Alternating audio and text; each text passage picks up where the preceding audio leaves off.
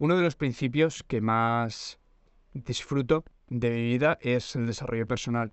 Y dentro del desarrollo personal creo que el concepto de mejora continua y el ser curioso para poder seguir en el camino es una pieza fundamental para poder crecer como persona tanto en el ámbito personal como profesional. Desde hace dos años escucho un podcast, se llama Kaizen, y su creador, Jaime Rodríguez de Santiago, es un curioso impulsivo, un culo inquieto de los pies a la cabeza. Y yo me veo muy identificado con su forma de pensar y con este espíritu tan curioso y tan aventurero de querer siempre aprender más y más y más. Por eso decidí traerlo al podcast. Le mandé un correo sin esperanzas algunas, de sabiendo que ya me iba a decir que no, que tenía una agenda muy apretada y que no iba a poder ser. Pero a mi sorpresa me dijo que sí y hoy lo traemos al podcast.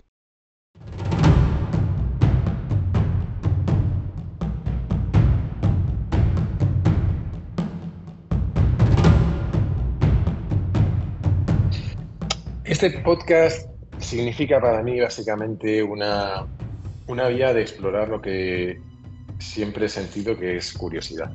El Kaizen fue de alguna manera la excusa perfecta para obligarme a investigar un tema distinto cada semana.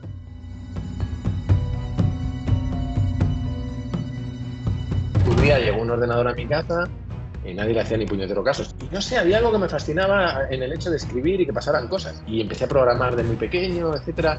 Es simplemente pura fascinación.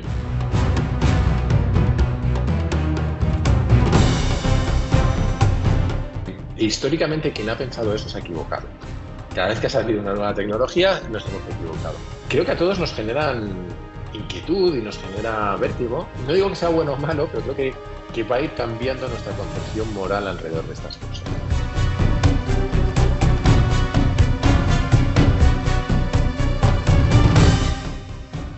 protocolo de Kioto fue cuando empezamos a hablar de reducir emisiones. Y lo que hemos hecho es hacernos trampas al solitario, empujando la meta cada vez más lejos. Creo que eso simplemente es eh, indicativo de que no tenemos un plan para hacerlo que funcione. Eh, creo que el problema que tenemos es que ahora mismo las dos soluciones que tenemos es o retrasar el problema o abocarnos a un decrecimiento, esto que llaman el decrecimiento eh, sostenible, que es simplemente consumir cada vez menos, consumir menos energía. Creo que hay un, un límite que no vamos a ser capaces de cruzar, salvo que las cosas se pongan muy mal, que es el de que la gente perciba que vive peor de lo que vive ahora.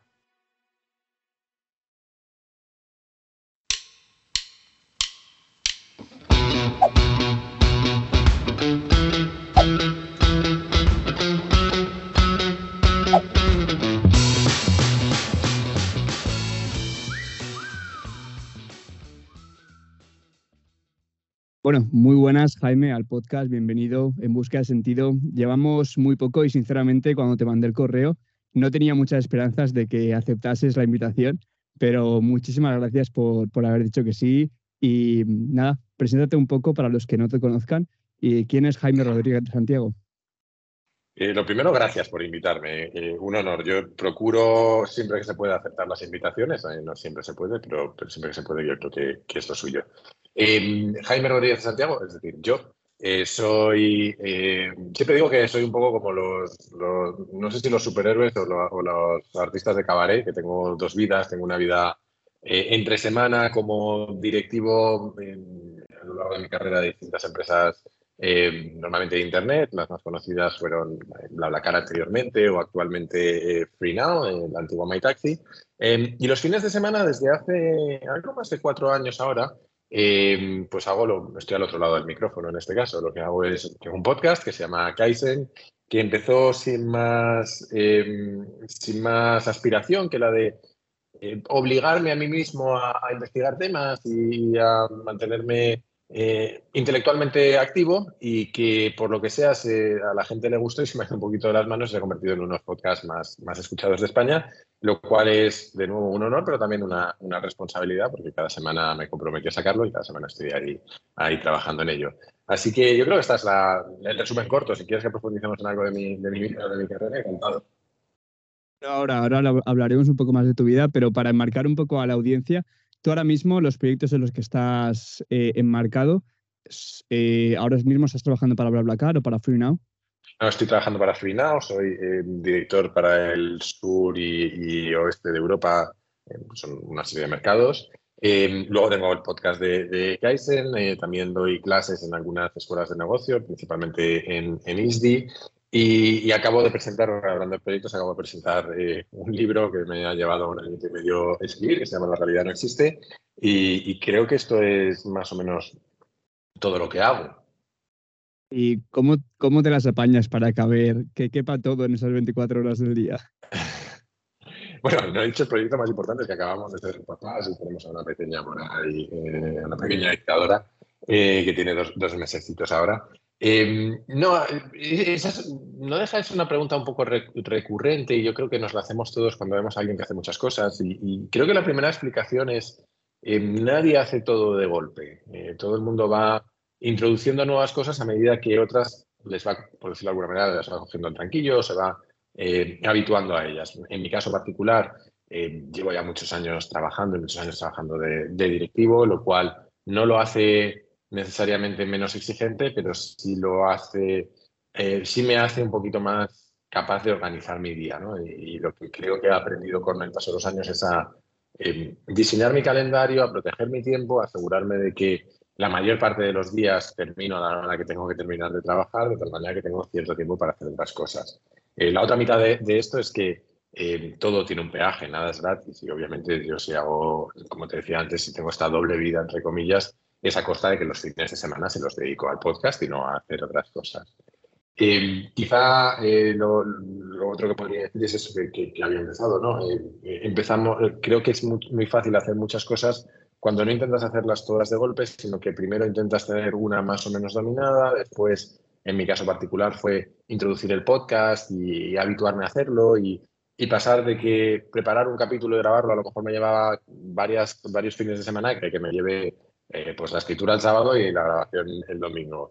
Vas perfeccionando en esos caminos y vas eh, recorriendo una curva de aprendizaje. Y lo mismo con las clases. Las clases em, quizás, sobre todo a medida que se repite el temario, pues la primera te cuesta más, pero a medida que se va repitiendo el temario, pues te la sabes y es simplemente ir y hablar y charlar y, contar. Y el libro sí que ha sido lo, más atragantado porque al final eh, encajarlo ahí ha significado no que no lo pudiera hacer, pero sí que no lo pudiera hacer con continuidad. Entonces, escribía durante una semana, dos semanas todas las mañanas y luego me iba de viaje de trabajo y, me enlazaba con no sé quién, me tiraba un mes sin escribir y tenía que recuperarlo. Pero bueno, eh, al final las cosas, si uno quiere hacerlas, creo que, que, salen. Insisto, no es gratis, siempre tiene peaje, pero creo que salen. A mí siempre me gusta decir que esa excusa de que no hay tiempo no me sirve. De todas las excusas que pueden haber, yo creo que esa es la peor de todas porque al final se trata de tener prioridades y cada uno tiene que tener una lista de prioridades y si de verdad quieres hacer algo, vas a encontrar el tiempo para hacerla. Y relacionado con esto, quería también preguntarte qué tipo de herramientas utilizas tú para organizarte, porque eh, sí que es verdad que podemos hacer mucho y hacer mucho muchas veces no nos lleva a los objetivos en sí, sino simplemente a quemarnos. Y hay veces que es mucho mejor trabajar de una forma inteligente y estructurarte bien el día y estructurarte bien tu agenda antes que hacer por hacer sin conseguir nada. Mm. Por, volver por un segundo a, lo, que, estabas diciendo justo al principio, eh, yo creo que se puede. Hay, un libro que se llama Esencialismo, eh, que está bastante bien, que lo recomiendo a quienes quieran trabajar la productividad personal. Eh, que tiene una frase muy buena y es que puedes hacer cualquier cosa, pero no puedes hacer todo. Entonces ese es el principio, el principio eh, de todo. Em, ahora podemos hablar de algunas herramientas, pero yo no tengo herramientas particularmente desarrolladas. He probado muchas, he hecho muchos experimentos de productividad personal, llevo muchos años interesado en el tema, he probado distintas metodologías, etcétera. Y al final mi conclusión de eso es que funciona lo que sea que a ti te funciona. Y para mí lo, importante, lo primero importante es experimentar e ir buscando mecanismos. Luego creo que hay una serie de principios que son, son útiles, que tienen que ver con una cosa que he dicho antes, que es cómo proteger tu tiempo y cómo eh, asegurarte de esos peajes que pagas cada vez que haces algo, cuál es el coste de oportunidad de hacer algo, qué estás dejando de hacer y asegurarte de que esas prioridades las estás balanceando correctamente. Eh, hay un tipo por ahí que se llama Derek Sivers, que tiene una regla que a mí me gusta mucho, que es la regla de hell yeah or no, es decir, claro que sí o no. Solo acepta meterse en un nuevo proyecto, solo acepta una nueva cosa cuando, si lo pusiéramos en una escala de 0 a 10, cuando es un 9 o más. Eh, porque tiene muy claro que el sí debería ser más caro que el no. Entonces, creo que lo primero tiene que ver con la, autodisciplina de en qué nos metemos y en cómo nos metemos. A partir de ahí, hay un montón de herramientas que pueden eh, ser útiles. Yo, honestamente, no uso ninguna especial. Eh, empecé a usar recientemente Notion para, para hacer esto que se ha puesto de moda, una especie de segundo cerebro para el podcast, que para quien no sepa lo que es, un segundo cerebro es básicamente un repositorio digital en el que guardas todas aquellas cosas que te interesan, las puedes organizar, las puedes vincular unas con otras. Em, si alguien quiere investigar en esto, hay un libro eh, que le empezó a llamarlo así, que es Iago Forte, que se llama, no sé si está en castellano, se llama Building a Second Brain. Em, pero bueno, hay mucha literatura al respecto y no deja de ser un sistema de gestión de información. Entonces, em, yo empecé a hacer esto, aunque no me era estrictamente necesario, pero sí que me supone una mejora marginal. De verdad creo que las herramientas suponen mejoras marginales y que lo más importante es tener un sistema propio que te encauce hacia respetar el tiempo que quieres dedicar a, cada cosa y reevaluar constantemente en qué estás gastando el tiempo. Mm.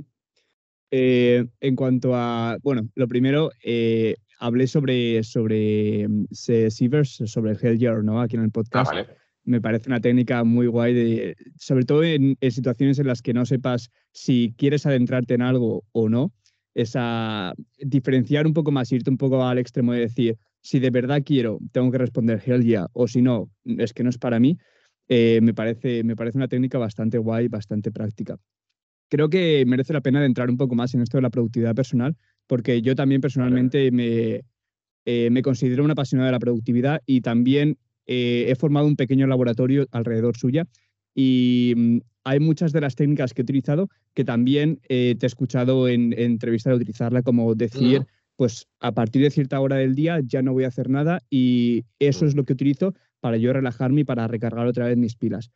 También ah, una técnica que no sé si estarás de acuerdo conmigo es eh, coger dos o tres prioridades al día y de verdad asegurarme que esas dos o tres actividades las dejo ya terminadas y después si tengo más tiempo puedo seguir haciendo y si no, pues puedo disfrutar del día y puedo hacer un poco más de ocio en vez de trabajo.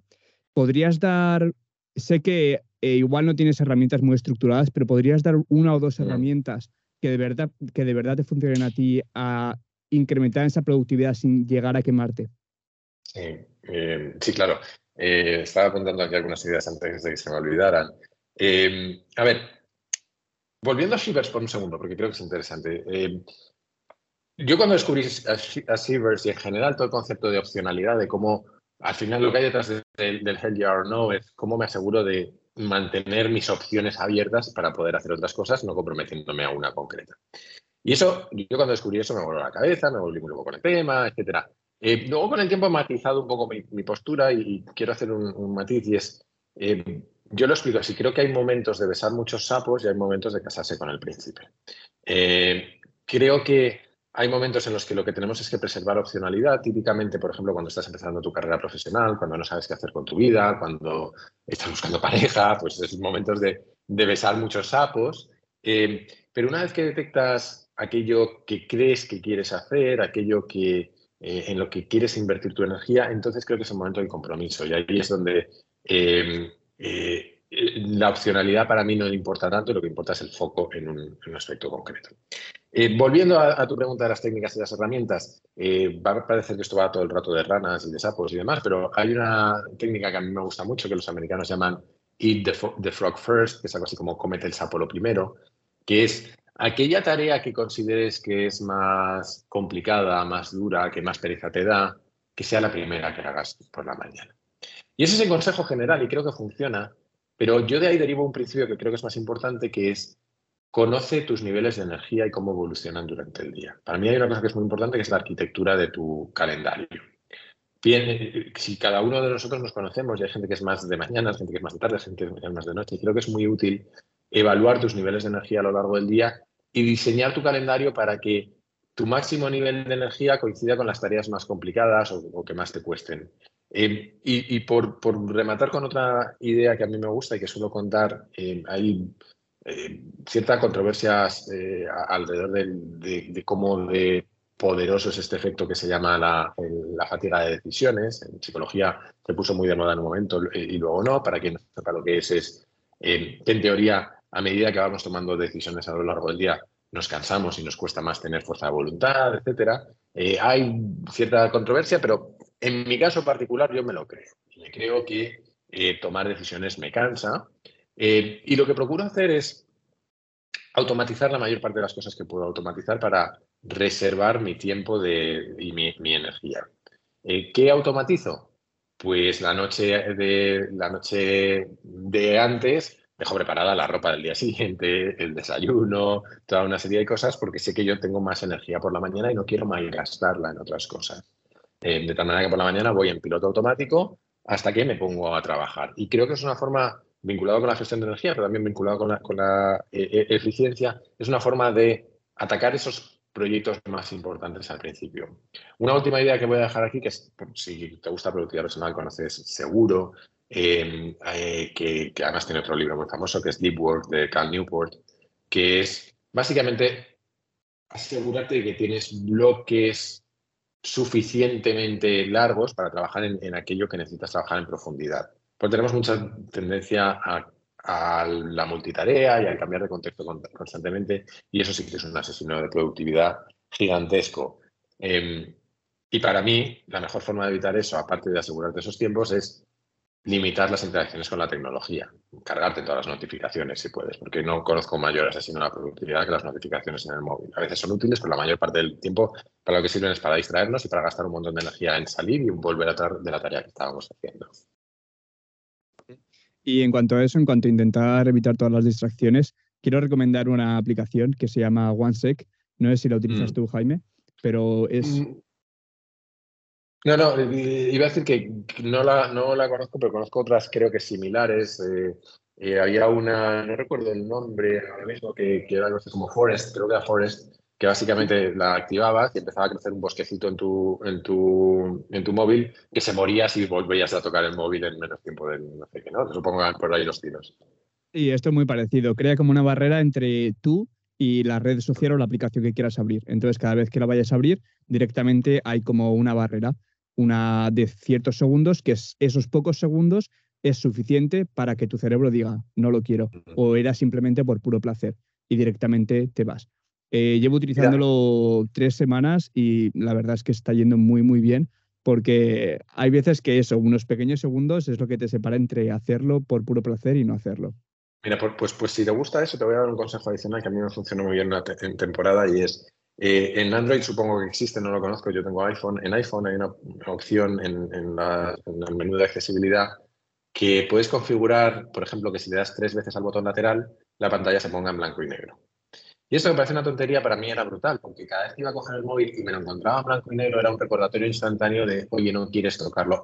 Antes incluso de desbloquearlo ni de meterme en ninguna aplicación. O sea que yo eh, te animo a probarlo porque a mí me, me ayudó muchísimo. Seguro, seguro que lo pruebo. Y también, hablando de esto, iPhone tiene también una, un, menú de opciones para personalizar totalmente tus notificaciones y que directamente te haga un resumen o bien por la mañana o bien por la noche o a las dos, eh, dos veces al día y dura, entre medias no hay nada de notificaciones de lo que tú hayas personalizado. Creo que también es una herramienta que si te pones a trabajar en ello y lo personalizas, puede marcar la diferencia. Sí, definitivamente. Además han desarrollado mucho también todos los modos de no molestar, de hacer deporte, etcétera, que puedes personalizar mucho. Sí, y ya terminando con el tema de la productividad, yo eh, hemos hablado ya de un par de libros. Hemos hablado de Eat That Frog, que hay un libro, no me acuerdo del autor, pero hay un libro que trata también sobre eso. Hemos hablado sobre Hell Yeah or No, que también tiene un libro, de Cybers. Y ¿me podrías dar dos o tres títulos de libros que vayan sobre productividad personal y que la gente pueda leer para, si quieren, profundizar más sobre este tema? Sí, em, estaba pensando que creo que eh, he mencionado antes em, Esencialismo, el autor creo que se llama Greg McEwan, em, el de Cal Newport de Deep Work, que también lo he mencionado de pasada. y luego hay un sistema de productividad personal que creo que nadie acaba utilizando tal y como se describe en el libro, pero creo que los principios son muy interesantes, que es, un clásico, se llama Getting Things Done de, David Allen, eh, no creo que se llama algo así como Organízate con eficacia. Y luego por recomendar también a la gente que le interesa estos temas, hay un autor español que lleva muchos años trabajando sobre estas cosas, que tiene una web que se llama Think Wasabi. Eh, él es Berto Pena y creo que también eh, tiene un formato podcast, si mal no recuerdo. Pues ahí está. Libros que seguro que si quieres adentrarte en el tema de la productividad personal y mejorar tu productividad y estructurar tu día, seguro que te dan información muy, muy valiosa. Aprovecho que nos hemos metido en todo el tema de productividad personal para recomendarte dos libros que me vinieron muy bien para aprender más e indagar más sobre este tema. El primer libro se llama Hyper Focus y habla sobre el hecho de clasificar tus tareas en orden de prioridad e intentar hacer solo una o dos prioridades que son las que más van a aportar a tu progreso en ciertos proyectos. El segundo libro se llama Eat That Frog y habla justamente de lo que estábamos hablando en este episodio, del concepto de el sapo.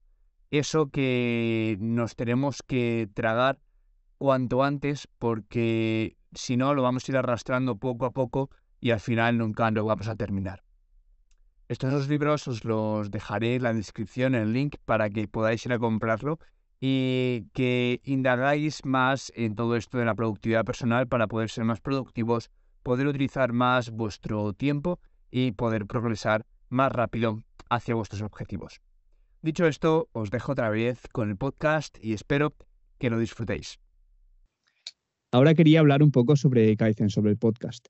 Llevo escuchándolo hace dos años y no tengo palabras para describir todos los temas que has tratado en el podcast, desde felicidad hasta sesgos mentales, hasta viajes en el tiempo.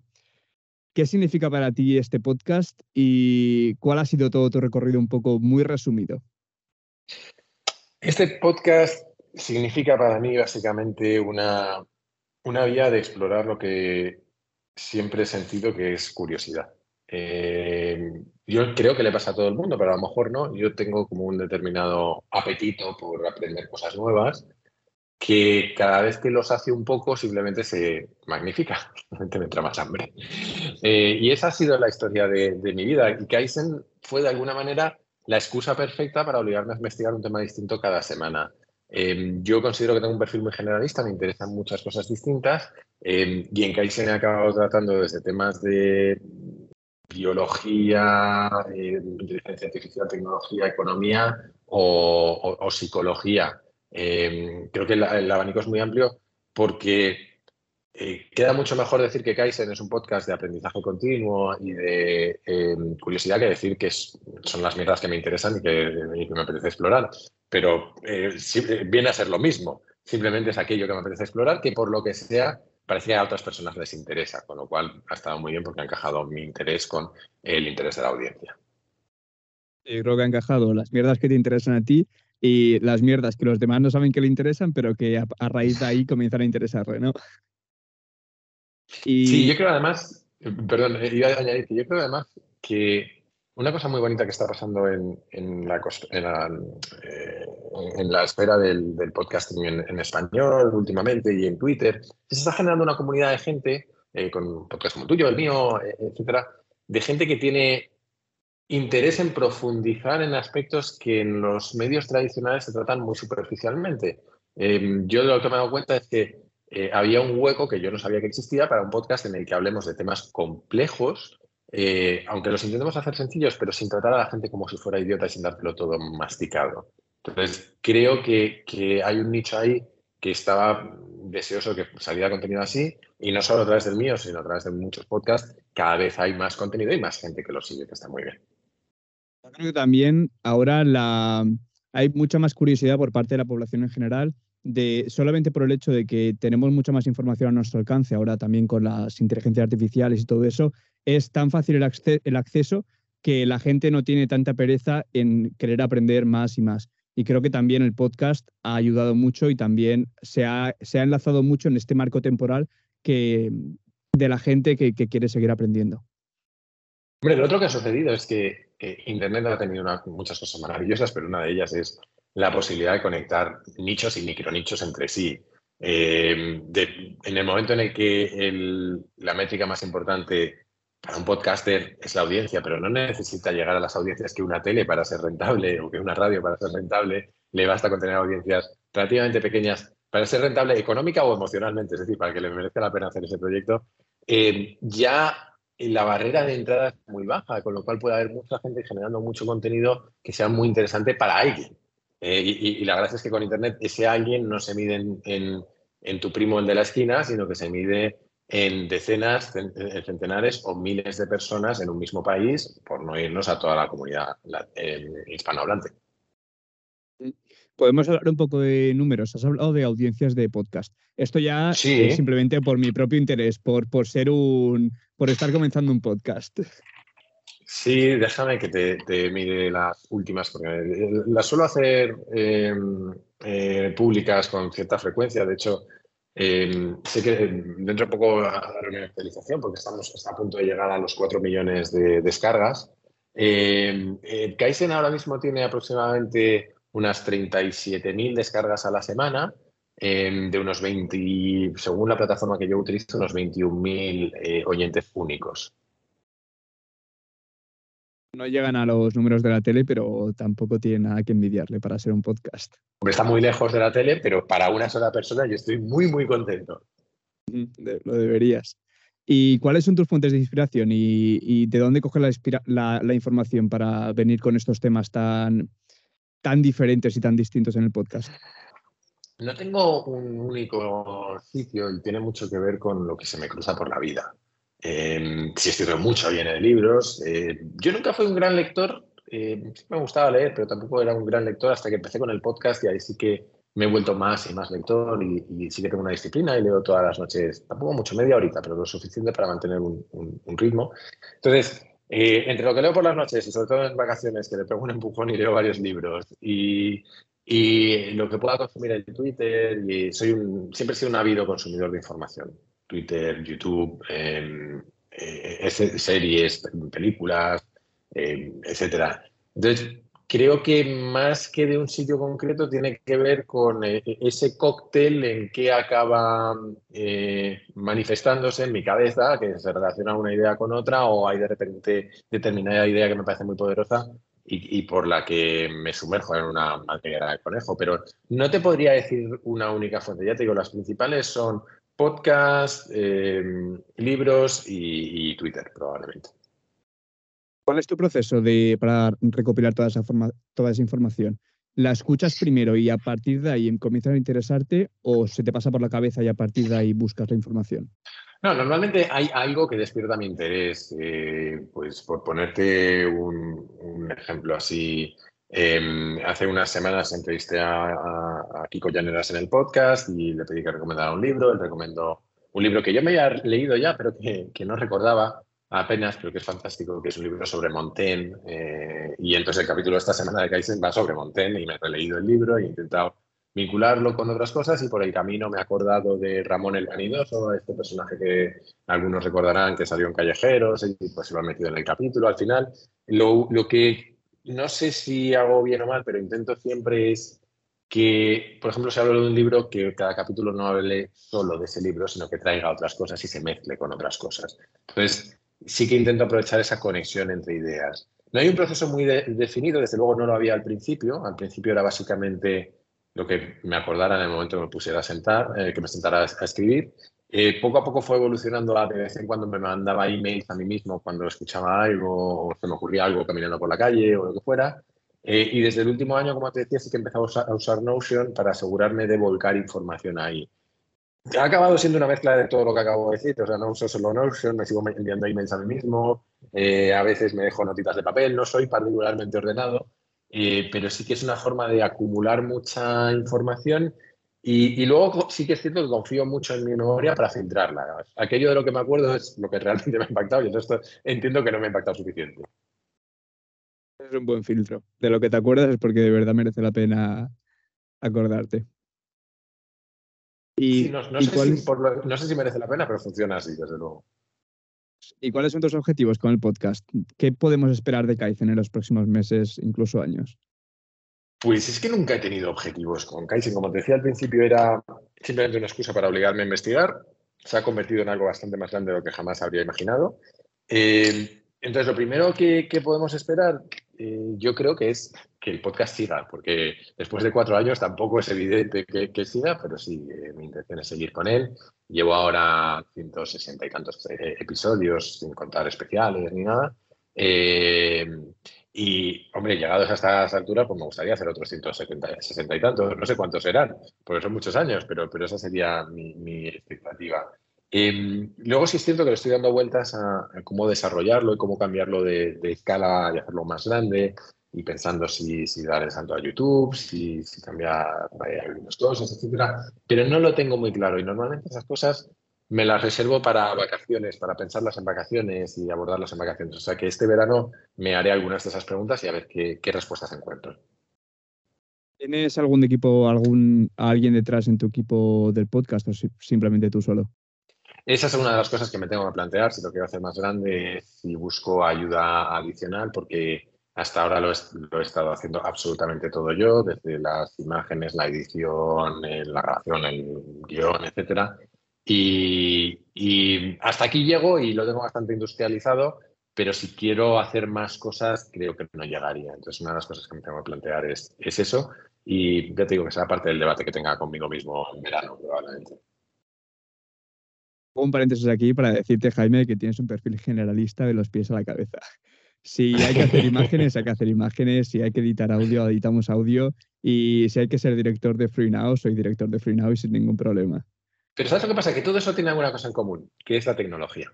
Y yo crecí enamorado de los ordenadores y, yo no soy especialmente bueno dibujando. Mi, padre era pintor, pero yo no soy especialmente bueno dibujando, no soy especialmente bueno haciendo las cosas pero hay algo que se me da bien, que es relacionarme con los ordenadores. Entonces, cuando algo se puede hacer con un ordenador, la inmensa mayoría de las veces, me gusta investigarlo, me gusta aprender a hacerlo y suelo ser capaz de hacerlo porque suelo tener la paciencia y la afinidad para hacerlo. Entonces, creo que casi todo eso tiene en común que hay tecnología por medio.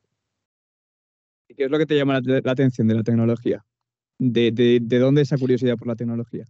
Pues es que es una cosa muy, muy infantil y muy, muy vigilable cuando yo era niño.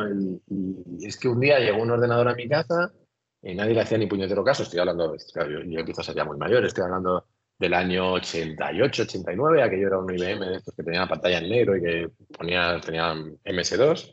Y, y no sé, había algo que me fascinaba en el hecho de escribir y que pasaran cosas. Simplemente era eso, era esa fascinación por tocar una tecla y que en pantalla sucedieran cosas y, empecé a programar de muy pequeño, etcétera. Es simplemente pura fascinación eh, por, por algo que no solo no que al principio no entendía y que cuanto más entendía, más cosas podía hacer. Era como un superpoder. Eh, era el superpoder de poder crear cosas. Por aquel entonces había un lenguaje de programación para niños que se llamaba Logo, que le dabas instrucciones y tenía como un triangulito que iba pintando cositas en la, en la pantalla. Y el mero hecho de ser capaz de, de hacer eso era como un superpoder. Entonces, no hay más que, de verdad, que fascinación infantil y curiosidad infantil por, perseguir eh, esa fascinación. Y hablando de la tecnología, ¿a dónde crees que va a ir la tecnología de aquí al futuro? Uf. hay muchas tecnologías. Em, yo ahora mismo, es que no voy a pecar, primero, siempre digo lo mismo, soy un gurú terrible, se me da muy mal esto de anticipar el futuro, porque me enamoro de casi todas las tecnologías, entonces eso no es bueno. Eh, pero yo ahora mismo, como mucha gente, estoy jugando mucho con inteligencia artificial y, creo que hay, hay un potencial gigantesco que lo que me cuesta es anticipar cómo de, creo que va a ser transformador, lo que me cuesta eh, anticipar es hasta qué punto o, con qué profundidad de transformación vamos a, vivir. Eh, creo que nos va, vamos, Em, a mí me está cambiando muchas de las cosas sin ir más lejos de cómo hago el podcast, que eso no lo he dicho, pero por ejemplo, hace un par de semanas me tiré el fin de semana con ChatGPT. Yo no sé, sé programar, pero no sé programar en Python, pero programando en Python, diciéndole lo que quería que hiciera para automatizar tareas del podcast. Em, las imágenes que uso para el podcast las estoy empezando a hacer en, en mi journey con, con, una inteligencia artificial, pidiéndole lo que quiero que genere. Eh, entonces, creo que va, creo que tiene un efecto muy bonito y es que si se desarrolla como parece que se está desarrollando ahora mismo, va a servir para... Ah, voy a dar un paso atrás para, para que se entienda bien. Eh, si piensas en para lo que ha servido Internet, Internet ha servido para comoditizar, es decir, para, para bajar a cero el coste de llegar a gente, el coste de distribución.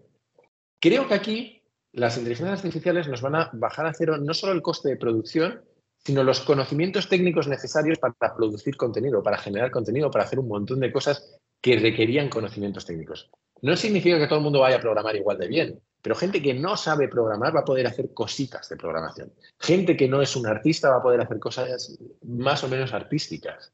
Eh, incluso gente que tiene una creatividad desbordada y que a lo mejor serían maravillosos músicos si tuviesen la capacidad técnica de hacer música, pero no la tienen, a lo mejor van a poder hacer música. Entonces, creo que es una transformación muy radical. Em, entonces, para mí, en, las tecnologías que yo más conozco y con las que más me relaciono, que son las de la informática o las telecomunicaciones, yo soy ingeniero, eh, esto es seguramente lo que más me ha fascinado en mucho tiempo. ¿Y qué, crees que va a pasar? Lo que tú estabas diciendo es que las inteligencias artificiales ahora van a hacer mucho más fácil lo de, por ejemplo, crear arte, crear imágenes, eh, crear código. ¿Qué crees que, mm. que van a pasar con toda esa gente que ahora mismo lo está haciendo ellos como oficio? Esa es la pregunta de siempre y es muy complicada de responder porque hay, hay obviamente dos alternativas. Tú puedes pensar, vale, va a acabar con todos esos trabajos, todo el mundo se va a la calle, etcétera. Eh, históricamente, quien ha pensado eso se ha equivocado. Cada vez que ha salido una nueva tecnología, nos hemos equivocado. Cuando llegaron los telares mecánicos, eh, los luditas en, Inglaterra eh, empezaron a quemar telares mecánicos porque querían que se siguiera tejiendo como toda la vida. Y lo cierto es que las nuevas tecnologías lo que han hecho ha sido desbloquear tiempo para que la gente hiciera cosas nuevas. Entonces, quien históricamente ha tomado ese camino se ha equivocado. A la vez, creo que todos sentimos el vértigo de que esto va cada vez más rápido y, estas transformaciones antes sucedían en varias generaciones y esta va a suceder de golpe, claramente. Yo creo que va a ser un híbrido entre las dos cosas. Creo que, que, se va a convertir en un multiplicador de capacidades. La inteligencia artificial lo que va a permitir es que el trabajo que 10 hacían antes lo haga uno ahora. Eh, ¿Qué pasa con nosotros nueve? Por un lado, estoy seguro que surgirán nuevas profesiones. De hecho, el podcast era una profesión que no existía antes. Ser youtuber no existía antes. Ser influencer no existía antes. Entonces, creo que va a permitir que surjan muchas de estas cosas. Em, ¿Cómo va a ser esa transición y, cuánto sufrimiento va a haber por en medio? Es ese punto en el que te decía que yo no sé cómo de profunda va a ser la transformación. Me cuesta mucho anticipar eh, a qué velocidad va a ir y cómo profunda va a ser. ¿Hasta qué límites crees que se va a poder utilizar la... O sea, ¿dónde van a estar los, las fronteras éticas y morales de decir hasta qué punto puedo utilizar las inteligencias artificiales para poder implementarlo en mi día a día y para poder utilizar esa ventaja que antes no teníamos? A ver, esto es un melón muy, grande que voy a intentar eh, despedazar en varias partes. ¿no? Lo primero hay un concepto que es eso que se llama la ventana de Overton, que es básicamente eh, cuando una idea es aceptable por la sociedad. Y todas las ideas tienen ventanas más o menos amplias en, las que la sociedad acepta esa idea.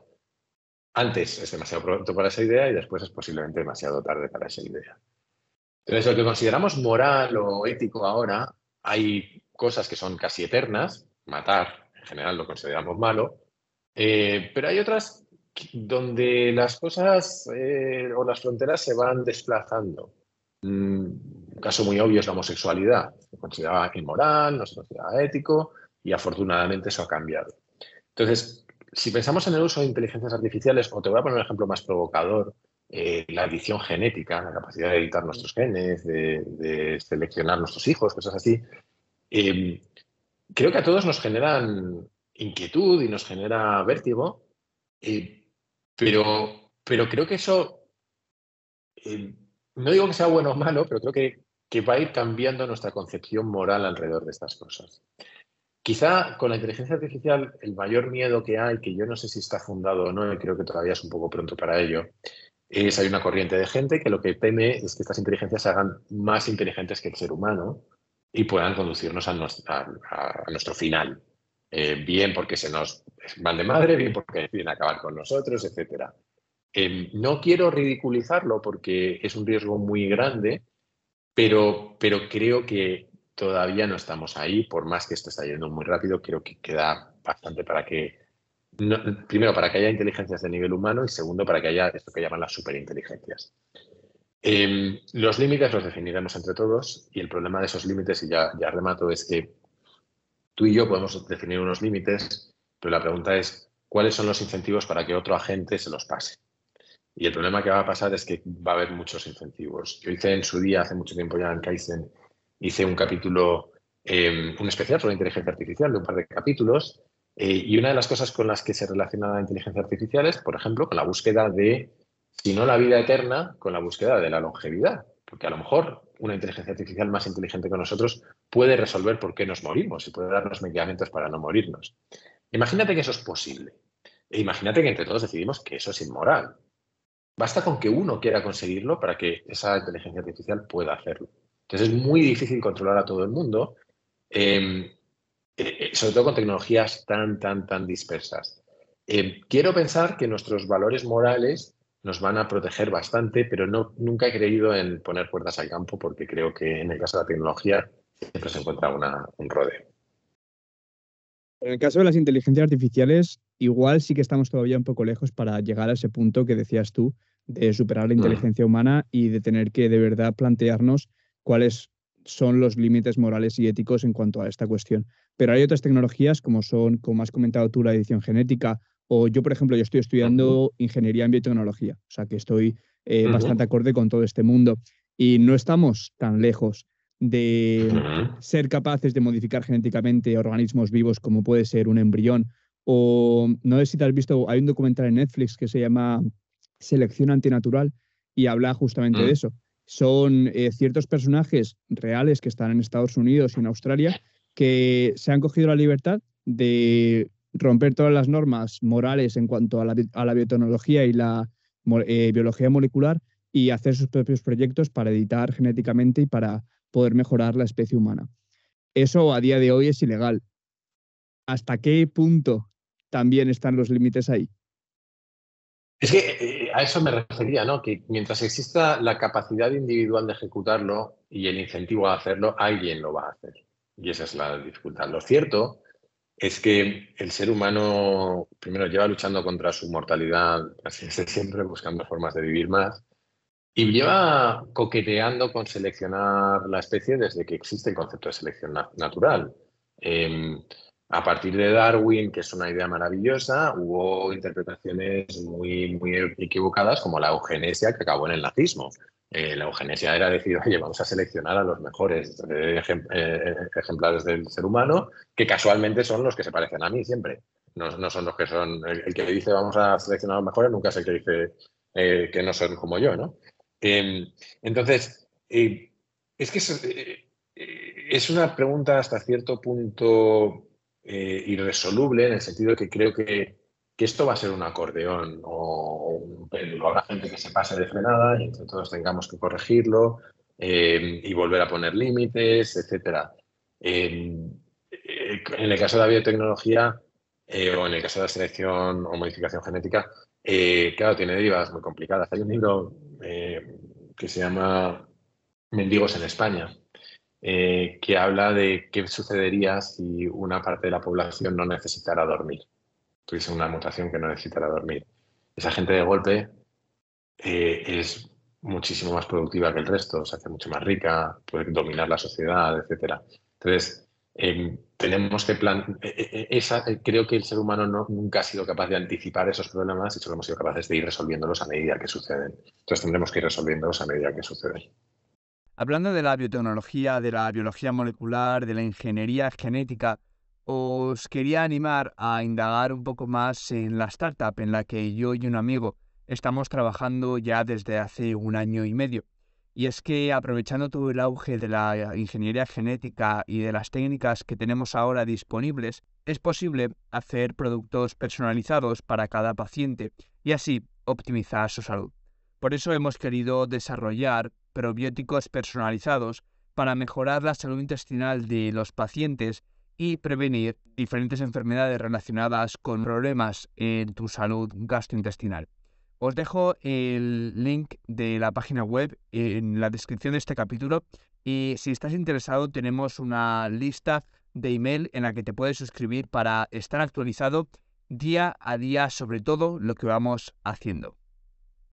A mí lo que se me venía a la mente era justamente eso, que por ejemplo estas tecnologías, si de verdad eh, se, salen al mercado y es posible acceder a ellas, solo una pequeña parte de la población será capaz de, comprarlas por, el, pues porque serán muy caras y no serán, eh, no serán económicamente, no serán accesibles a toda la población. Y eso no podría generar un, gran espacio entre, entre las diferentes clases.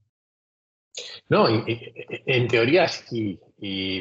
Y de hecho esa, es la historia de la mayor parte de las tecnologías, pero también es la historia del capitalismo. El capitalismo tiene la, la, buena costumbre, cuando funciona bien, de que aquello que empiece siendo muy caro, siempre hay incentivos a hacerlo más barato para llegar a un público mayor.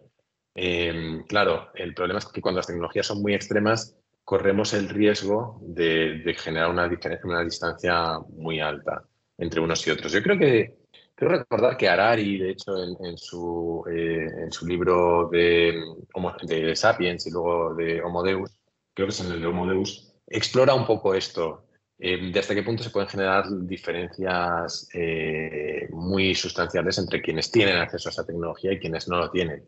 Pero voy a ser un poco provocador. No creo que esas diferencias, que son importantes, sean muy diferentes de las diferencias que hay ahora mismo entre alguien que nace en Burundi y alguien que nace en Madrid. Em, no hay una diferencia tecnológica, pero hay una diferencia de vida gigantesca. estoy totalmente de acuerdo entonces, no sé, eh, eh, eh, tenemos que resolver todos los problemas que tenemos ahora y los del futuro, que los de ahora también estaría bien resolverlos. Sí, y bueno, hemos hablado mucho del futuro, pero quería también preguntarte una de las preguntas complicadas que te había dicho al principio que te iba a hacer. se trata sobre el presente. Y es que a veces describes Kaizen como un podcast para poder entender mejor un poco el mundo que nos rodea. ¿Cómo describes tú el mundo que nos rodea, este mecanismo tan complejo que llamamos mundo? Pues depende de desde qué ángulo lo queramos mirar. Eh, lo primero, hay, hay, una ciencia de la que alguien, bueno, que alguien que es un amigo mío conoce mejor que yo, que es Javier Recuenco, que es toda la, ciencia de la complejidad y todo el estudio de la complejidad y los sistemas complejos. El mundo es inherentemente un sistema complejo. ¿Qué es un sistema complejo? Pues un sistema complejo es una amalgama de, entidades individuales que eh, interactúan entre sí y que por esa interacción empiezan a emerger un montón de cosas inesperadas y que no podemos prever. El ser humano es un sistema complejo, es un sistema complejo que está compuesto de un montón de subsistemas que a su vez son complejos, que están compuestos de células, que por sus interacciones hacen cosas como que comamos, andemos, eh, hablemos o incluso acabemos inventando Bitcoin. Quiero decir, todo eso son propiedades emergentes de ese sistema complejo. Entonces, el mundo en sí es un sistema complejo. Eh, quizás esa es la perspectiva que a mí más me gusta. Luego lo podemos cortar o, ver desde otra perspectiva, que es la de, eh, vale, ¿qué pasa si definimos el mundo como esto que vivimos los humanos? Esta sociedad en la que vivimos, etcétera. Pues bueno, yo creo que, si lo vemos así, em, tenemos una serie de retos gigantescos que tienen que ver con el cambio climático, con la polarización política o con las desigualdades que acabamos de describir. Entonces, cuando en Kaizen hablo de, entender el mundo un poquito mejor cada día, lo que hablo es de ir fijándonos en distintos cortes de esta realidad más compleja o distintas, em, distintas muestras de esta realidad más compleja, intentar ir, ir entendiéndolas. Y a veces es inteligencia artificial o a veces hay una serie de capítulos sobre eh, lo que, esto que yo llamo la estructura del mundo, que tiene más que ver con cómo funciona esta relación que tenemos los humanos, cómo funciona la economía, cómo funcionan estas cosas.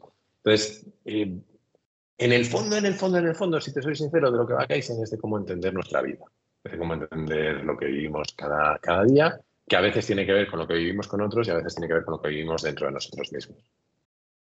¿Y cuáles crees que son los retos a los que nos enfrentamos a día de hoy en el mundo? Bueno, he mencionado algunos y, creo que, no, voy a ser original porque son muy evidentes. Eh, cambio climático es para mí indudable. Eh, muy vinculado al cambio climático creo que está la, capacidad de generar energía de una forma no solo limpia, pero sí casi mucho más, mucho más grande, más, con mucha mayor capacidad la que tenemos ahora, porque vivimos en un mundo que es razonablemente rico en energía, pero si fuéramos capaces de producir muchísima más energía, hay muchos de estos problemas que los podríamos resolver.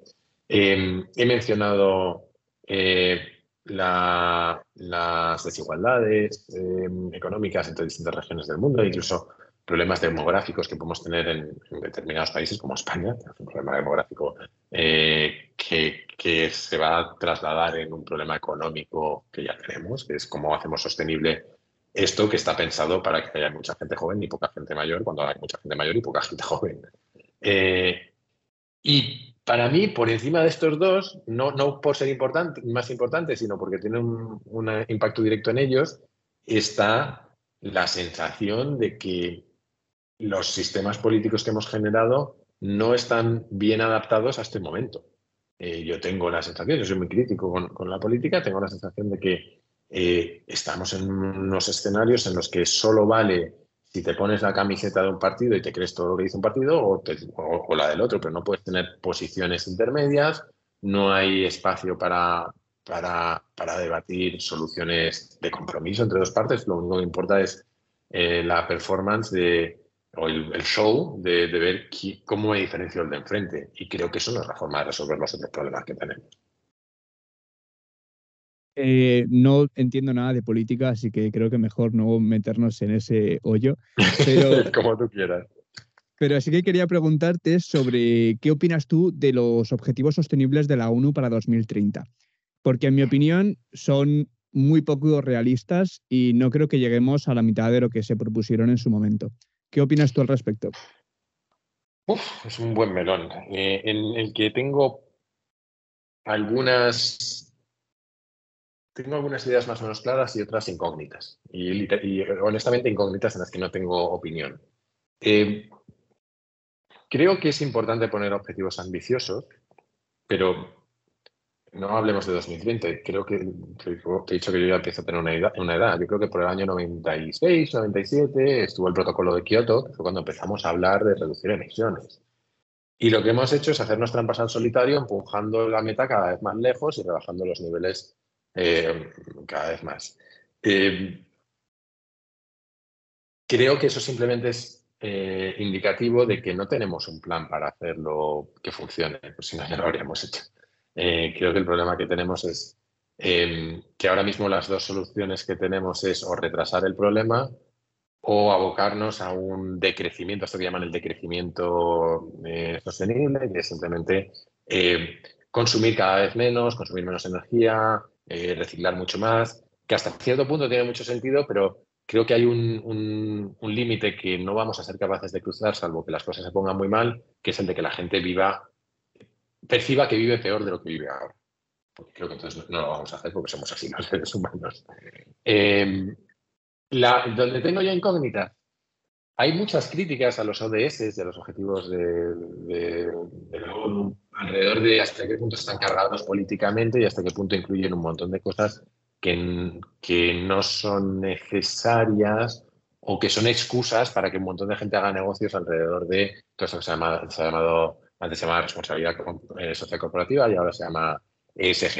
Pero insisto, ese es un ámbito en el que yo ya estoy un poco más a una idea clara, por lo tanto, lo voy a dejar ahí. Yo puedo hablar, por ejemplo, ahora estoy muy metido en el mundo startup. Tengo aquí una startup en, Dinamarca. Sé que tú también has estado dentro del mundo startup. Y ahora, si quieres, podemos entrar dentro del mundo empresarial un poco. Pero yo lo que sí que estoy viendo es que de verdad, si podemos conseguir algún objetivo, es el de reducir emisiones, pero eso querrá decir que crearemos otros problemas. Y al final entraremos en un ciclo de solucionar problemas, creamos otros. Solucionamos esos problemas, creamos otros. Y al final siempre habrá problemas de los que preocuparse. Bueno, esa es la historia de la humanidad, por otro lado. Tampoco, tampoco me parecería mal Depende de qué problemas queremos, claro, qué problemas subsidiarios queremos, pero no me parecería necesariamente mal el hecho de que eh, por el camino de resolver una cosa nos encontremos con nuevos retos, que es eh, lo que nos ha definido casi siempre. Te voy a dar un contraejemplo. Eh, cuando inventamos, no sé, la, estoy pensando en distintas tecnologías, en el momento en el que creamos la Internet, por poner un ejemplo que no sea muy, muy polémico, creamos un montón de fuerzas positivas para la sociedad, pero también creamos hackers, creamos estafas, creamos eh, desinformación, creamos em, redes sociales que empezamos a ver que tienen algunos efectos negativos, etcétera. Entonces, creo que em, la naturaleza de la tecnología, o la y ya voy a llamar tecnología a las soluciones que le damos a las cosas, em, eh, no es, eh, la naturaleza es neutra, pero luego los seres humanos la utilizamos en un sentido o en otro y simplemente lo que nos permiten es hacer cosas nuevas que a llevan nuevos retos. Entonces, eso no me parecería necesariamente malo. Obviamente depende. Si me estás diciendo que el problema que vamos a generar es que vamos a aniquilar a la mitad del planeta, pues hombre, no, posiblemente no es la mejor solución. Si vamos a hacer un Thanos, pues quizás no es la mejor solución. Y ah, sí, sí, totalmente de acuerdo. Y hablando del mundo startup, ¿puedes comentar un poco tu experiencia con, pues levantando una startup y dentro del mundo empresarial? Sí, a ver, yo, em, yo estudié ingeniería de telecomunicaciones y durante la carrera, eh, pues me, bebí todo este, eh, este, esta cultura de, de, Silicon Valley, me creí, hacia Facebook, era el momento que Steve Jobs volvió a Apple, lanzaron el iPod, luego lanzaron el, el iPhone, etcétera. Y, me enamoré del mundo startup y, en un momento dado dije, joder, yo quiero ser emprendedor. Tuve un par de proyectos en la carrera que no terminaron de salir. Eh, mi primer trabajo fue en una startup eh, hipertecnológica que se dedicaba a una cosa muy, muy específica de, de redes de, de operadores de, de telefonía.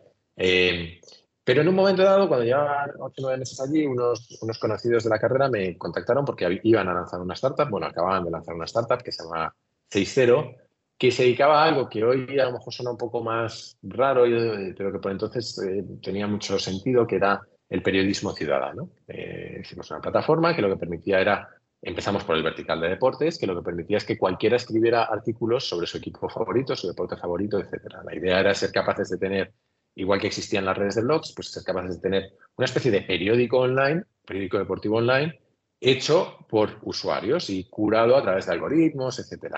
Eh, nos fue bastante bien en cuanto a audiencia, nos fue razonablemente bien también en la generación de esa tecnología, porque una de las cosas que pasó es que éramos todos ingenieros, entonces la tecnología nos encantaba, pero fracasamos al monetizar. Aquello fue una aventura que duró tres años para mí. Eh, desde los 25 largos, perdón, 26 hasta los casi 30, 29 eh, y pico, eh, en la que aprendí un montón, pero sufrí, no te voy a engañar. Eh, tendemos a romantizar el fracaso, pero, pero fracasar duele. Y, al final, pues yo me quedé sin ahorros y sin energías e incluso sin una pareja que tenía por entonces y decidí abandonar aquel proyecto y buscarme la vida y tuve la suerte de que lo que se me cruzó por el camino unos meses después fue BlaBlaCar, cuando BlaBlaCar no era tan conocida. Yo fui pues, más o menos el empleado número 100 en todo el mundo y, tuve la suerte luego de hacer carrera ahí. Entonces, esa fue un poco mi experiencia con, con el mundo emprendedor. ¿Y qué lecciones? Porque yo creo que de todas las experiencias puedes sacar siempre una o dos lecciones que te lleves contigo y que te ayuden a mejorar. ¿Qué lecciones crees que esta experiencia del mundo startup se, bueno, todavía estás aplicando o que se han quedado incrustadas en tu forma de pensar y en tu forma de ser? Me llevé un montón, no, te no, va a ser fácil decir em, dos pero, o tres, pero, pero por, por tratar de resumir algunas. Em, la primera fue una lección muy personal de cómo gestionar em, conflictos eh, dentro de una misma compañía, por ejemplo, de una empresa, cuando, cuando no eres maduro para ello. Uno de los problemas que yo tuve en, en donde tuve unos socios maravillosos, no tiene nada que ver con ellos, fue que incluso cuando las cosas iban mal y yo no, no tuve la capacidad de decir, oye, necesitamos dar un volantazo, necesitamos cambiar las cosas, etcétera, em, eh, o, o, de plantear determinados cambios. Entonces, esa fue una de mis lecciones, que las, las conversaciones complicadas hay que tenerlas. Es, es importante porque los problemas no desaparecen. Eh, otra de las lecciones que aprendí es, eh, tuvo más que ver con mis propias finanzas personales y con asegurarme de tener eh, siempre un colchón, porque cuando eres muy joven, como era yo, te puedes permitir determinados riesgos y determinados excesos, pero aún así se pasa mal. Entonces, transformé un poco mi forma de ver las, finanzas personales y, empecé a tener bastante más cuidado en cómo gastaba mi dinero y sobre todo en cómo me protegía de cara al futuro. Y, algo parecido pasa, creo que es extrapolable a las, las startups. en los últimos 5 o 10 años hemos vivido en un mundo de, tipos de interés cero, donde había muchísima financiación para startups y donde nos hemos olvidado un poco de esto. Pero mi aprendizaje fue que em, facturar es, me parece una tontería, pero facturar es importante y es importante hacerlo lo antes posible, no necesariamente como una forma de generar dinero, también, pero sobre todo como una forma de validar tu modelo de negocio, porque nosotros fallamos al encontrar una forma de facturar eh, a pesar de que llegamos a tener una audiencia de cerca de un millón de usuarios únicos al mes, pero no encontramos una forma de monetizar eso razonablemente bien y, eso fue lo que nos mató. Sí, creo que, que muchas veces las startups pecan de eso, de vivir en esa nube de financiación, eh, de inversores y de no centrarse de verdad en cómo crear un, un negocio que pueda seguir rodando sin la inversión y la financiación externa, ¿no? Claro, pero es que los incentivos y las dinámicas eh, llevan naturalmente a eso. Como hemos venido de tiempos en los que había muchísimo capital, porque había tipos de interés cero, entonces había mucho capital que necesitaba invertirse, eh, eso ha convertido el mundo startup en un laboratorio gigantesco en el que se financiaban un montón de cosas y algunas sobrevivirían y, llegarían lejos. Em, que siempre ha sido la lógica, pero en este caso se ha dado quizás, quizás un poquito más allá, eh, por lo menos en el, en el mercado estadounidense. Pero, pero creo que eso no es necesariamente o únicamente culpa de los fundadores. Eh, creo que, que, la marea es muy poderosa y a veces te lleva en una dirección determinada y, creo que a mucha gente le ha arrastrado en esa dirección porque eh, lógicamente hay una tensión entre eh, seguir desarrollando, por ejemplo, seguir desarrollando tecnología o empezar a monetizar. Muchas veces hay esa tensión entre captar más, más, masa crítica de usuarios o empezar a monetizar. Te voy a dar un ejemplo muy evidente. BlaBlaCar. BlaBlaCar fue gratis durante muchísimo tiempo, durante mucho tiempo. Y ahí había una tensión inherente entre si yo empiezo a monetizar ahora, mi crecimiento se va a ralentizar. Eh, ¿Me lo puedo permitir o no? En el caso de BlaBlaCar, llegó a tener suficiente eh, liderazgo como para hacerlo. Pero cuando tienes un montón de gente jugando a lo mismo, el que se arriesga a monetizar el primero tiene un incentivo en contra muy gordo, que es el de los demás van a seguir creciendo rápido. Entonces, eh, no me gusta tampoco demonizar a los, a los fundadores por hacer eso, Creo que lo más importante en ese caso es saber leer en qué momento macro está el mundo. Es decir, si estás en un momento de vamos a crecer porque hay mucho dinero y mucho capital y, monetizar no es lo más urgente, a la marea está cambiando, como está pasando ahora, necesito reducir gastos a saco y empezar a monetizar lo antes posible porque si no, eh, no voy a sobrevivir. Entonces creo que lo más difícil es leer esas señales a veces creo que estamos, estamos viendo mucho eso, ¿no? Plataformas como Netflix, eh, que antes eran no, no gratis, pero sí que más baratas, ahora están cambiando totalmente su modelo de negocio y, están también aprovechándose de la situación. Bueno, yo no sé si aprovechándose de la situación, porque de nuevo creo que es una es la presión del mercado. ¿Qué, ha sucedido? Eh, cuando antes había tipos de interés cero, lo que sucedía es que si yo llevaba mi dinero a un banco, a un depósito o a, unos bonos del Estado, eh, la rentabilidad que obtenía era prácticamente nula. Em, con lo cual, bueno, pues mejor lo invierto en bolsa, en Netflix, etcétera, que aunque ahora mismo no ganen mucho dinero, puedo esperar que en los próximos 5 o 10 años vayan a crecer mucho y van a ganar más dinero. Mi, dinero va a valer más. ¿Qué pasa ahora? Que los tipos de interés han subido.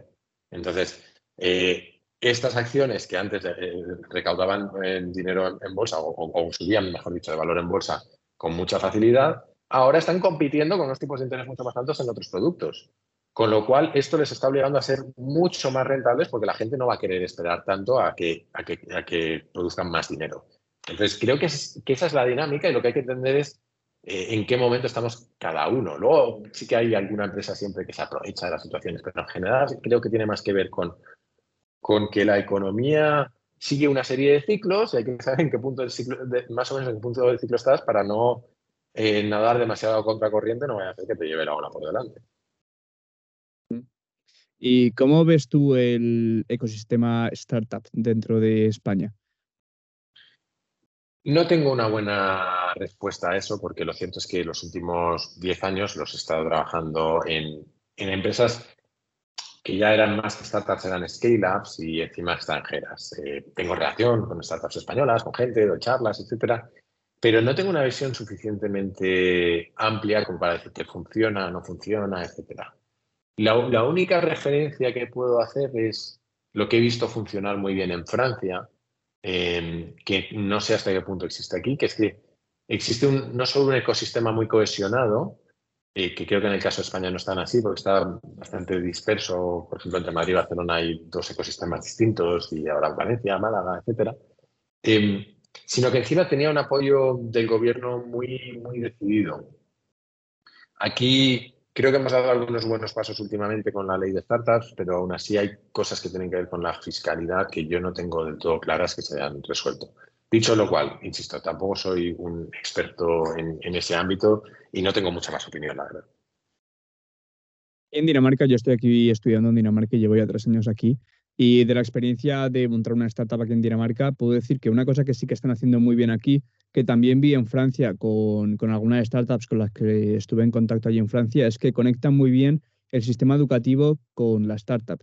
Las universidades tienen casas de innovación que son muy apoyadas por el gobierno y por otras organizaciones públicas y eso impulsa a estudiantes que tienen las ideas y que tienen eh, toda la parte científica para de verdad dar un paso más y crear una startup y una futura empresa. Sí, eso que se llama la transferencia tecnológica, eh, que yo lo estudié en su día en la, carrera, en un proyecto que hice. Em, yo no sé, honestamente, eh, oigo que no funciona bien en España, pero no conozco ni los, motivos ni, ni comparativamente cómo de mejor o peor funciona en otros sitios. Y bueno, hemos hablado ya un poco sobre diferentes temas muy variados, la verdad. Hemos dado un poco, un poco de cal y un poco de arena en, en, muchas partes. Y quería ahora, para finalizar la entrevista, hablar un poco sobre tu libro. Salió hace muy poco y antes de nada, el título la realidad no existe. A ver, es un título deliberadamente provocador. Eh, yo sí creo que existe una realidad más o menos objetiva, pero de lo que habla el libro en el fondo es de que exista o no una realidad objetiva, que tampoco importa demasiado, eh, yo insisto, yo creo que sí que existe. Cada uno de nosotros tenemos modelos mentales de lo que sucede a nuestro alrededor, modelos mentales de lo que, un modelo mental de lo que es la realidad. Tú tienes ahora mismo un modelo mental de quién soy yo por la conversación que hemos tenido, por lo que sabes de mí, etcétera, y yo uno de quién eres tú. Y lo que digo es que esos modelos mentales que tenemos, no solo de otras personas, sino de cómo funciona el mundo, de, cómo funciona la electricidad o, la sociedad o, cualquier cosa, toda esa forma en la que nos explicamos el mundo eh, está construida a partir de, de ladrillos que son muy, muy frágiles, porque construimos estos modelos a partir de información que es incompleta, es imperfecta y es súper escasa. Tú estás construyendo tu visión del mundo, tu visión política, moral, etcétera, a través de tu cultura, tus experiencias vitales, etcétera, pero que solo representan una ínfima parte de lo que sucede en todo el mundo de lo y una ínfima parte de lo compleja que es la realidad. Entonces, el libro de lo que trata es eh, está dividido en dos mitades. La primera mitad es lo que tiene más que ver con eso de que la realidad no existe, que es un repaso a las distintas trampas o fricciones que tenemos a la hora de percibir la realidad, desde nuestros sentidos hasta la psicología o hasta la sociología. Y la segunda mitad del libro es intentar la respuesta a eso, porque si acabamos ahí el libro oye, no te enteras de nada, es un problema. Entonces, la segunda parte del libro eh, se corresponde más con el subtítulo que dice eso de cómo entender el mundo cuando entiendes que no entiendes nada. Y ahí lo que exploro son seis formas de pensar distintas que esencialmente son formas de pensar alrededor del pensamiento crítico, cómo pensar con números, cómo pensar con probabilidades, cómo pensar em, de una forma que no sea que nos permita no ver el mundo como blancos o negros, sino como, como una gama de grises, o cómo pensar, hablábamos antes de sistemas complejos, cómo pensar de manera sistémica eh, e intentar eh, abordar esa complejidad. Has hecho mucho trabajo de pasar de un concepto muy racional a intentar abordarlo desde, un, desde una parte mucho más racional y mucho más medible ¿no? en el tiempo. Em, no sé si entiendo la pregunta. ¿Puedes profundizar? Sí, a mí, por ejemplo, la realidad me parece algo muy racional, muy, muy de uno. Y todo esto que has dicho tú de las, de las técnicas que, de las que hablas en la segunda mitad, de pensar con números, de, eh, de todas estas diferentes técnicas, es un abordaje mucho más racional, que igual sí que te puede ayudar, igual no te puede dar una respuesta total a lo que es la realidad, pero sí que te puede ayudar a entender un poco mejor qué es el concepto de realidad. Sí, más, bien, de hecho yo creo que tiendo a pensar que, eh, creo que lo digo en el libro en algún momento, que no hay animal más mitológico que el ser humano objetivo. Es prácticamente imposible ser, ser objetivos. Eh, pero sí creo que hay formas de pensar que nos ayudan al menos a, a limitar el impacto que esas trampas que, de las que hablo en la primera mitad pueden tener en nuestra forma de construirnos una imagen del mundo. Digo limitarlo, pero desde luego nunca lo va a eliminar. Eh, todos vamos a tener prejuicios, todos vamos a tener sesgos, todos vamos a tener. Eh, eh, vamos a saltar a conclusiones incorrectas simplemente porque tenemos prisa. Entonces, para mí, no sé si es pasar de lo irracional a, lo racional, pero sí es intentar dar respuesta a, ese margen de error o a esos errores que, sabemos que existen de manera que al menos los, los suavice. Y podríamos decir que la realidad es una percepción mental de cada uno en base a los diferentes factores que rodean su vida. A mí me gusta mucho un que utiliza un tipo que se llama, no sé el nombre ahora mismo, pero de, apellido es Hoffman, que escribió un libro que se llama eh, The Case Against Reality, algo así como el argumento en contra de la realidad. Y él dice que lo que nosotros percibimos como la realidad se, centra más en la parte física, de la percepción física de la realidad. Eh, él dice que, que, es el equivalente al escritorio de tu ordenador. El escritorio de tu ordenador es una interfaz. Eh, el escritorio de tu ordenador no es un escritorio, la carpeta no existe, el fichero no existe. Es solo una forma de simplificar la complejidad que hay por debajo, que son un montón de electrones recorriendo circuitos a toda velocidad eh, que serías incapaz de abordar. Entonces, él dice que lo que hace nuestro cerebro es crear una interfaz para un mundo que es mucho más complejo de lo que somos capaces de abordar.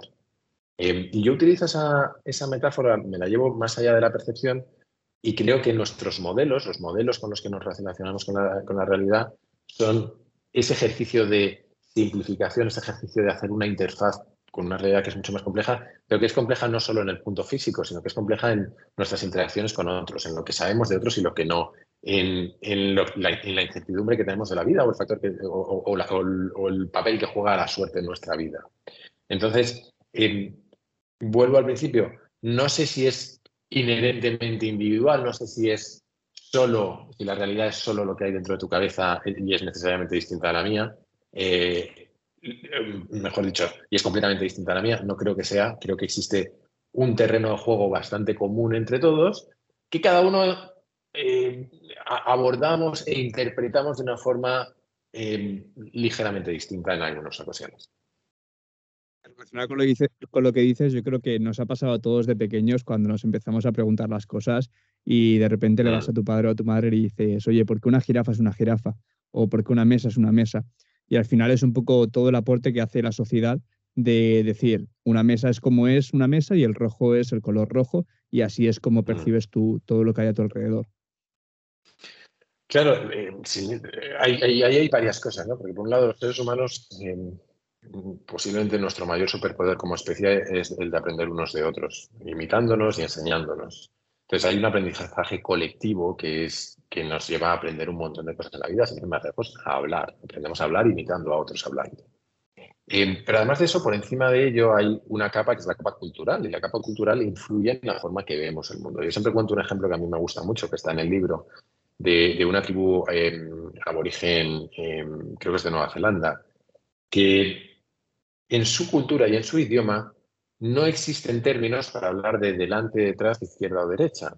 Ellos hablan constantemente de los puntos cardinales y te dicen, tienes un perro en, el oeste, lo cual significa que constantemente tiene una brújula perfecta en la cabeza y saben en todo momento dónde están los puntos cardinales, hasta el punto de que cuando cuentan sus recuerdos dicen, estaba yo mirando al norte cuando por el este pasó no sé qué. Em, la cultura no transforma del todo nuestra forma de, de, relacionarnos con la realidad, pero sí la matiza y, sí que la influye. Eh, esta gente tiene una forma distinta de relacionarse con la realidad que la que puedes tener tú, por ejemplo. Em, de la misma forma hay una serie de culturas en las que em, para ellas el futuro no está delante de ti, sino que está detrás. Ha pasado, perdón, eh, eh, está detrás porque no lo puedes ver mientras que el pasado está delante de ti porque ya lo has visto. Y esto que parece una tontería, significa que si yo a ti te pongo cuatro cartulinas con las fotografías de un pollito creciendo, tú las vas a ordenar de izquierda a derecha. Y esta gente probablemente las ordena al revés. Entonces, son cosas muy sutiles que afectan a nuestra forma de percibir la realidad. Sí, wow, qué interesante lo que acabas de contar. hay, muchos ejemplos de esto. Hay otro que a mí me gusta mucho eh, porque tiene que ver con el, lenguaje. Em, se han hecho estudios sobre cómo el género que atribuimos a objetos que no tienen género influye en nuestra percepción de ellos. Si tú piensas en, la palabra tenedor, la palabra tenedor es masculino en castellano y es femenino en francés. Bueno, pues han hecho estudios en los que han comprobado que para los franceses el tenedor es relativamente más débil que para los españoles, siendo el mismo objeto simplemente porque nuestro idioma tiene géneros distintos. Entonces, hay un montón de matices que, que hay detrás de esto. También nos pasa con, con la forma en la que percibimos los colores, que respondemos más rápido a unos que a otros según como nuestro idioma los nombre, eh, que, no, insisto, no, no transforman nuestra experiencia de la realidad por completo, pero sí que la influyen más de lo que somos conscientes. Realmente sí que es un mundo complejo. Sí, sí, por eso, por eso te digo que, al final lo que tenemos es una interfaz que nos permite relacionarnos con él. Bueno, y yo creo que ya hemos hablado un poco de todos los temas que, tenía pensado aquí para la entrevista y no te quiero quitar más tiempo. Me quedaría hablando contigo horas y horas. Creo que eres un generalista de pies a la cabeza, como ya he dicho, y podemos hablar de lo que sea, que siempre vas a tener una respuesta a, ello. Y quería terminar el episodio con una ronda rápida, ¿vale? Te voy a decir A o B. Y aunque tú te quieras posicionar entre medias en la, en la amalgama de grises, tienes que decidir entre A o entre B. Bueno, creo que es la pregunta más difícil que me puedes hacer en general en la vida, pero bueno, prueba. Vale, pues empezamos. ¿Generalista o especialista? Vamos a decir la A, aunque con matices. ¿Pensamiento racional o irracional? ¿Triste riqueza o feliz escasez?